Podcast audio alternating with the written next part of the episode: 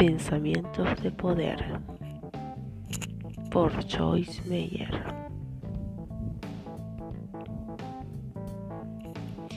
Capítulo 1. El poder de un yo positivo. El medallista de oro olímpico Scott Hamilton ha dicho, la única discapacidad en la vida es una mala actitud.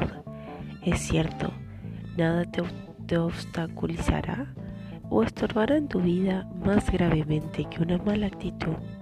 Cuando utilizo la palabra actitud me estoy refiriendo al sistema de pensamientos, la postura mental, la mentalidad o la manera de pensar con la que la persona afronta la vida. Por ejemplo, si una persona tiene una mala actitud hacia el trabajo, pensará pensamientos como los siguientes. Tengo el trabajo más aburrido de la tierra. Mi jefe es demasiado demandante. Esta empresa necesita pagarme más y tratarme mejor. Debería tener más tiempo de vacaciones. Siempre tengo que hacer el trabajo reñido. Nadie aquí me aprecia. Puede que tenga que trabajar con estas personas a mi alrededor, pero no tengo que ser agradable con ellas. Todos esos pensamientos se combinan para formar una gran mala actitud. ¿Cómo podría una persona con estos pensamientos corriendo por su mente todo el día disfrutar alguna vez de su trabajo? Convertirse en un empleado positivo o realizar valiosas contribuciones a su empresa, no puede hacerlo a menos que cambie sus pensamientos y desarrolle una, mejor actitud. Aun si su jefe definitivamente necesita realizar cambios y mejorar varias áreas, debes entender que ser negativo en tu trabajo no cambia a tu jefe, pero sí transforma tu actitud en una que es agotadora de poder. ¿Crees que la persona que acabo de describir sería una buena candidata para un aumento de sueldo o una promoción? Claro que no, pero ¿y un hombre cuya actitud esté edificada en pensamientos como los siguientes? Estoy muy agradecido por tener un trabajo. Voy a hacer lo máximo que pueda cada día creo que Dios me da favor cada día con mi jefe. Estoy contento de ser parte de un equipo con mis compañeros de trabajo aunque ninguno de nosotros seamos perfectos. El ambiente de trabajo puede que no sea el ideal, pero haré mi parte para hacerlo agradable para mí mismo y quienes me rodean. Estoy comprometido a ser enfocado y diligente mientras estén en este tiempo de la empresa. Me gustaría un aumento, así que trabajaré duro para ganarlo. Sin duda la actitud positiva de esta persona le pondrá en disposición para ser ascendido a su empresa. Y si tiene el mismo tipo de actitud en otras áreas, disfrutará de una vida feliz y satisfactoria. Aun si su jefe nunca reconoce sus atributos, Dios sí lo hace. Y o bien cambiará el corazón del jefe o le dará un empleo mejor. Dios siempre recompensa en público lo que hacemos en secreto para su honra y su gloria.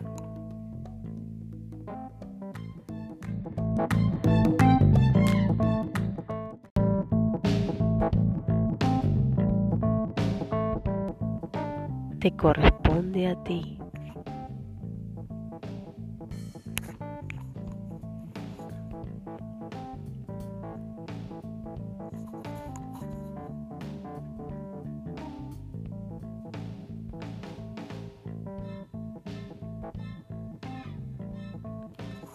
Nosotros tenemos el privilegio y la responsabilidad de escoger nuestras actitudes sin importar en qué circunstancias o situaciones nos encontremos. La palabra clave aquí es escoger. Las actitudes no solo se producen, son los productos de nuestras elecciones. Con el tiempo los patrones de pensamiento establecidos en nuestra mente pueden ponernos en piloto automático, lo cual significa que cuando se producen cierto tipo de situaciones estamos programados de antemano para pensar en ellas de cierta manera tenemos que interrumpir esta función de piloto automático y aprender a detener nuestra mente para que no vaya en dirección en que ha ido durante años si esa dirección no está produciendo cosas buenas en nuestra vida. Por ejemplo, puede que hayan pasado años aborreciendo estar con tu familia para celebraciones de vacaciones, pero este año puedes escoger pensar, estar con mi familia puede que no sea mi actividad favorita, pero voy a buscar a propósito algo bueno en cada uno de mis familiares. Puede que tengas el hábito de quejarte o sentirte abrumado cuando llegan facturas a tu buzón cada mes, pero puedes comenzar a pensar, voy a pagar todo lo posible de esta factura y poco a poco iré saliendo de la deuda.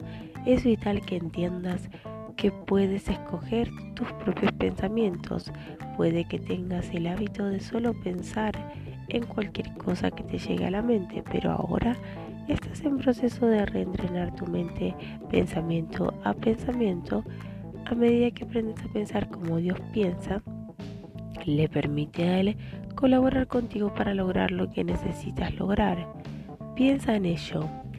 ¿Cuál crees que es el pensamiento o actitud más importante que necesitas para cambiar tu vida? Escríbelo. Un ajuste de actitud. Winston, Winston Churchill observó. La actitud es una pequeña cosa que marca una gran diferencia. No podría estar más de acuerdo. Todos necesitamos ajustes de actitud a veces. Y un ajuste de actitud es el resultado de cambiar el modo de que pensamos. Si mantenemos nuestras actitudes elevadas y positivas, continuaremos escalando cada vez más alto en la vida y podremos remontarnos. Pero si nuestras actitudes son bajas y negativas, caeremos y nos quedaremos en la tierra baja de la vida sin poder hacer nunca los viajes que Dios quiere para nosotros, ni llegar a los destinos que Él tiene planeado para nosotros. Puedes que has oído o has dicho, tu actitud determina tu actitud. Tu actitud determina tu altitud. En otras palabras, una actitud positiva te hará volar alto, mientras que una actitud negativa te mantendrá abajo. Al igual que los pilotos tienen ciertas reglas a seguir para mantener aviones orientados con las correctas actitudes y altitudes, quiero compartir contigo algunas reglas que puedes seguir en la vida para mantener su tu actitud positiva para poder mantener tu altitud donde debería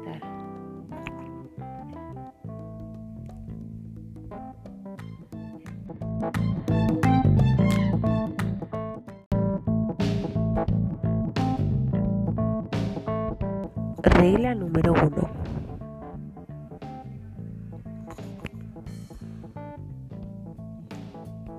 Mantener la actitud correcta cuando el viaje se pone difícil.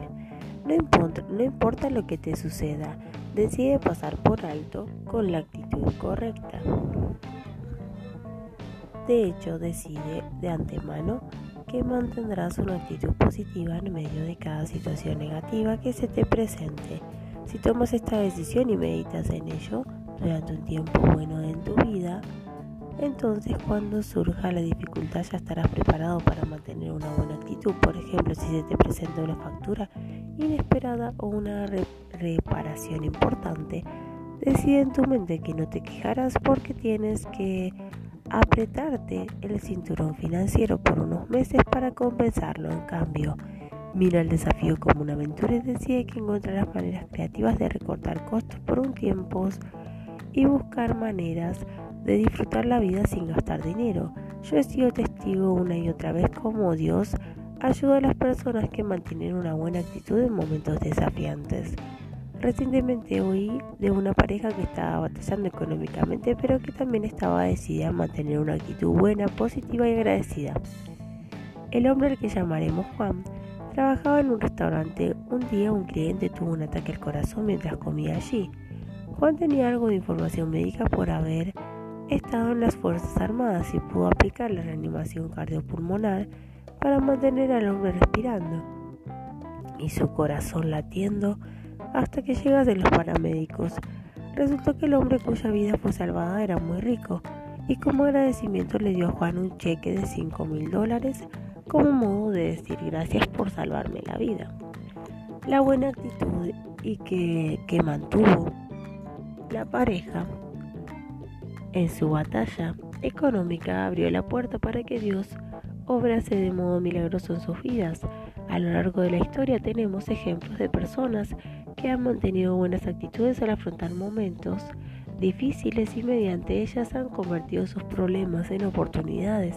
Concretamente pienso en varios individuos que fueron encarcelados y escribieron algunos libros más influyentes que el mundo haya conocido nunca, como La carta desde la cárcel de Birmingham por Martin Luther King, El progreso del peregrino por Juan Bunyan y La historia del mundo de Sir Walter Raleigh.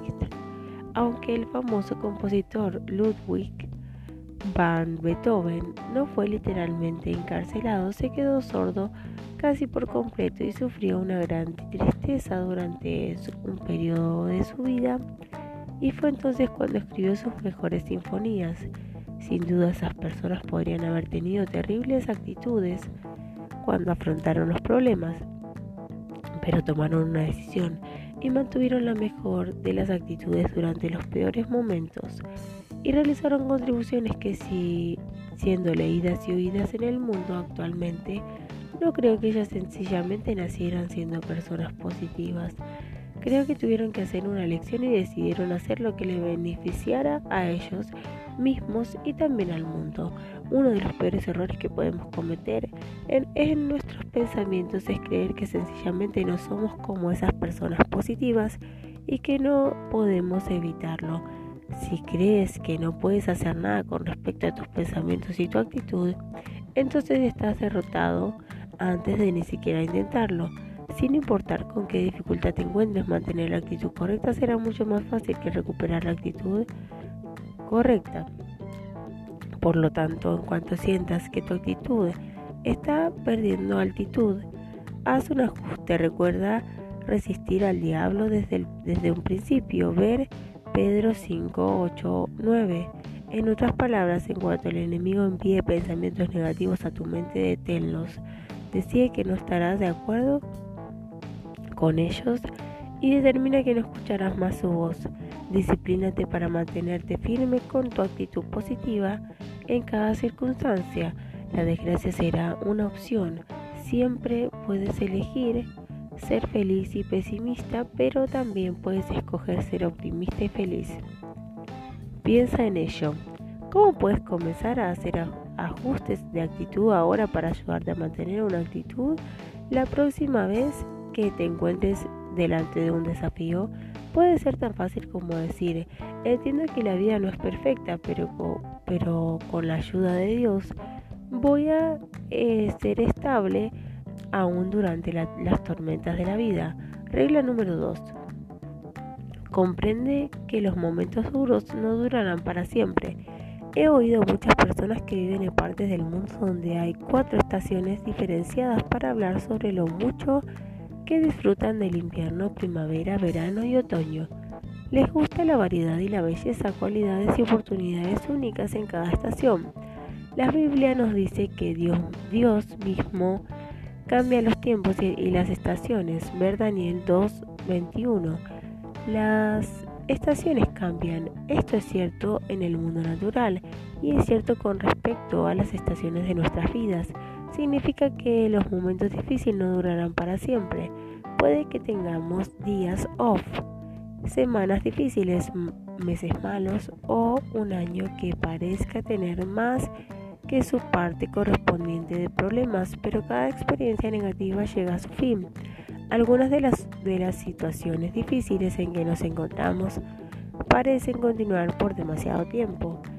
Cuando eso sucede normalmente somos tentados a quejarnos o a desalentarnos. En cambio necesitamos ajustar enseguida nuestras actitudes y pedir a Dios que nos enseñe algo valioso a medida que proseguimos en la situación que afrontamos.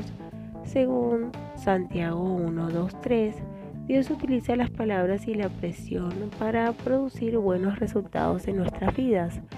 Él siempre quiere bendecirnos. A veces sus bendiciones llegan mediante circunstancias inesperadas que podemos considerar negativas, pero si mantenemos actitudes positivas en medio de esas situaciones, experimentaremos los resultados positivos que Dios desea darnos.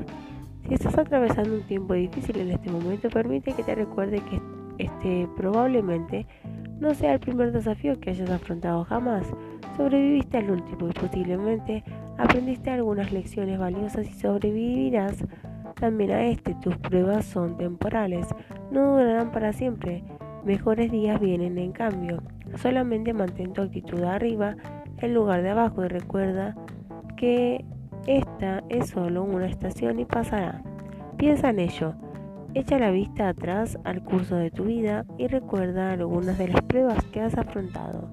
¿Cómo las, has usado Dios para afrontar algo bueno a tu vida? Ahora recuerda de ti mismo que Él también sacará bien de tu actual situación y también de la siguiente. Cuando David se enfrentó al gigante Goliat, recordó al león y al oso a los que él ya había derrotado, y eso le dio valentía en su actual situación. Regla número 3. No tomes decisiones importantes durante una tormenta.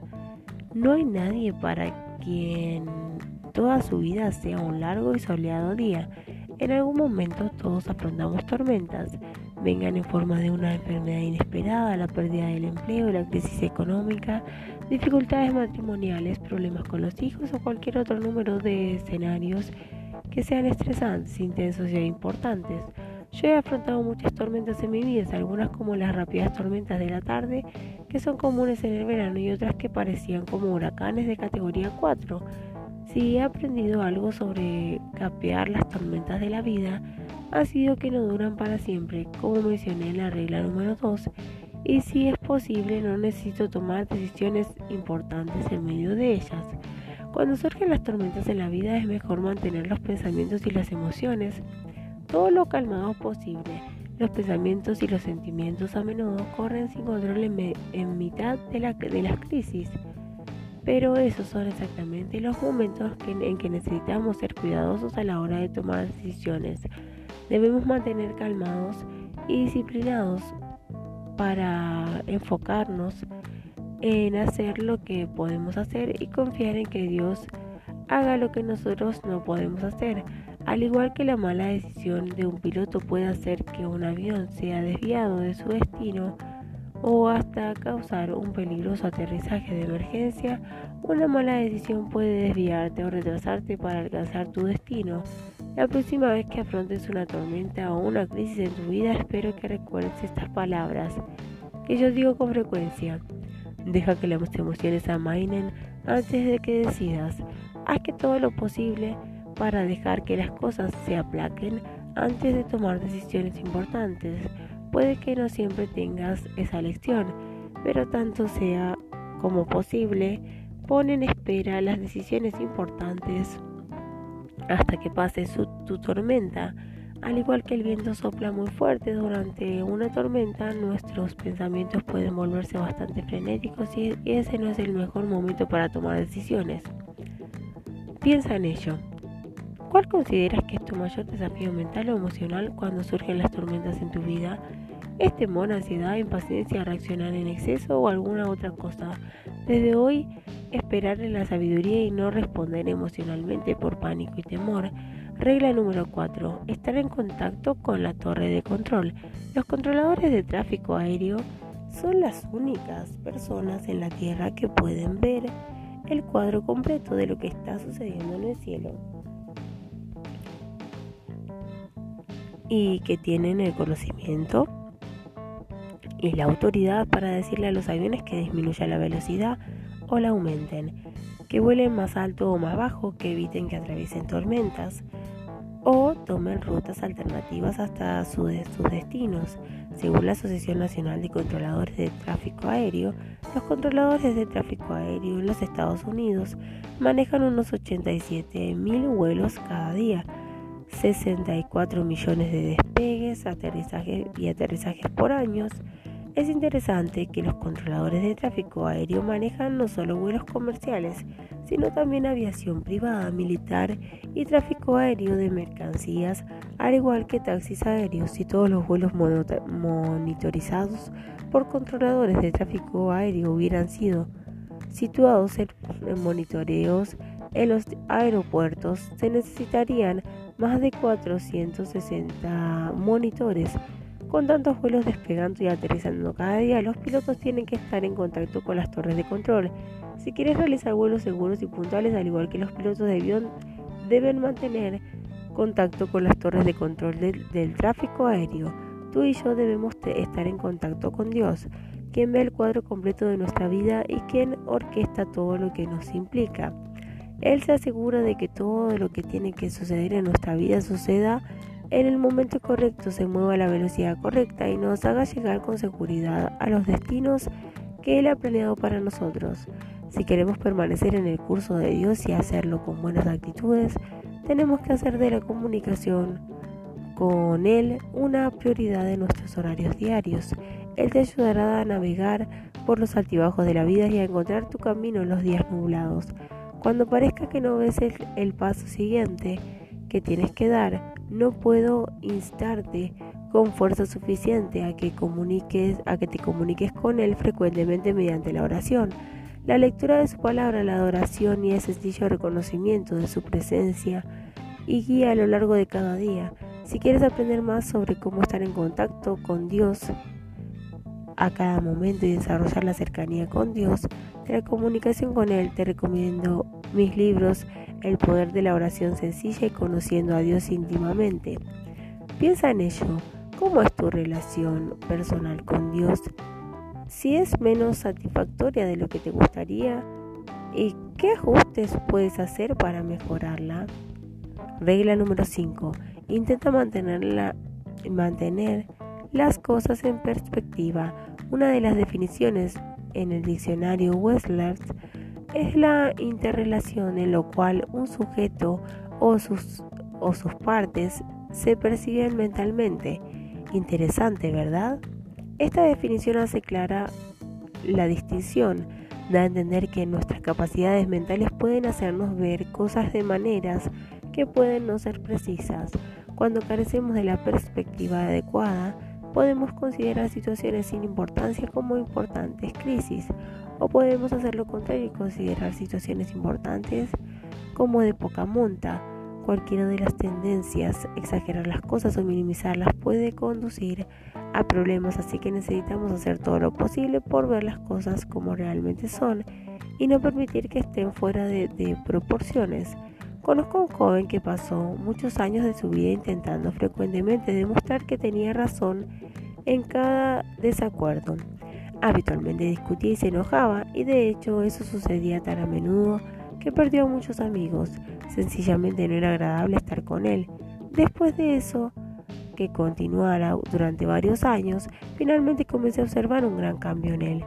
No argumentaba si alguien tenía una opinión distinta a la suya o no quería hacer algo a la manera de él. Le pregunté qué le hizo cambiar y él me dijo, he descubierto que tener la razón se valora demasiado. Cuando él puso el tener la razón en la perspectiva adecuada y lo comparó con la confusión que experimentaba, finalmente extendió, entendió que sencillamente no valía la pena. Trata de formar el hábito de mirar la vida en general en lugar de centrarte en una sola cosa que te pueda estar molestando. Pensar en exceso en los problemas que encontramos en la vida solamente los hace parecer mayores lo que, lo que realmente son. Cuando estés experimentando cualquier problema que te moleste, toma tiempo para recordarte intencionalmente las cosas buenas que, de que también disfrutas. El rey David hizo eso durante épocas de depresión y le ayudó a mantener las cosas en perspectiva. Ver Salmo 42. Piensa en ello. ¿Eres bueno para mantener las cosas en perspectiva? ¿O es un área de la cual necesitas mejorar.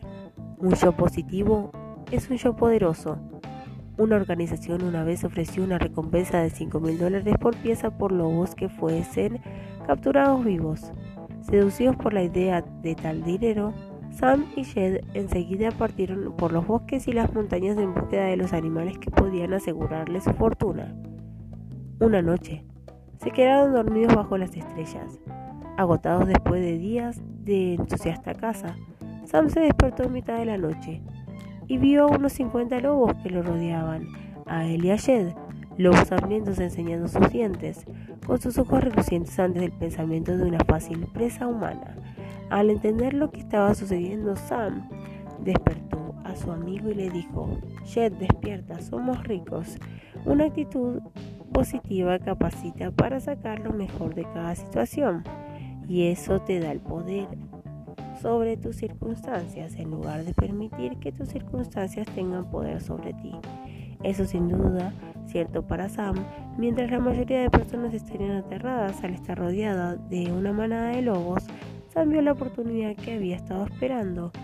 Haz hoy el compromiso de ser una persona positiva. Cuanto más positivo seas, más poderoso serás.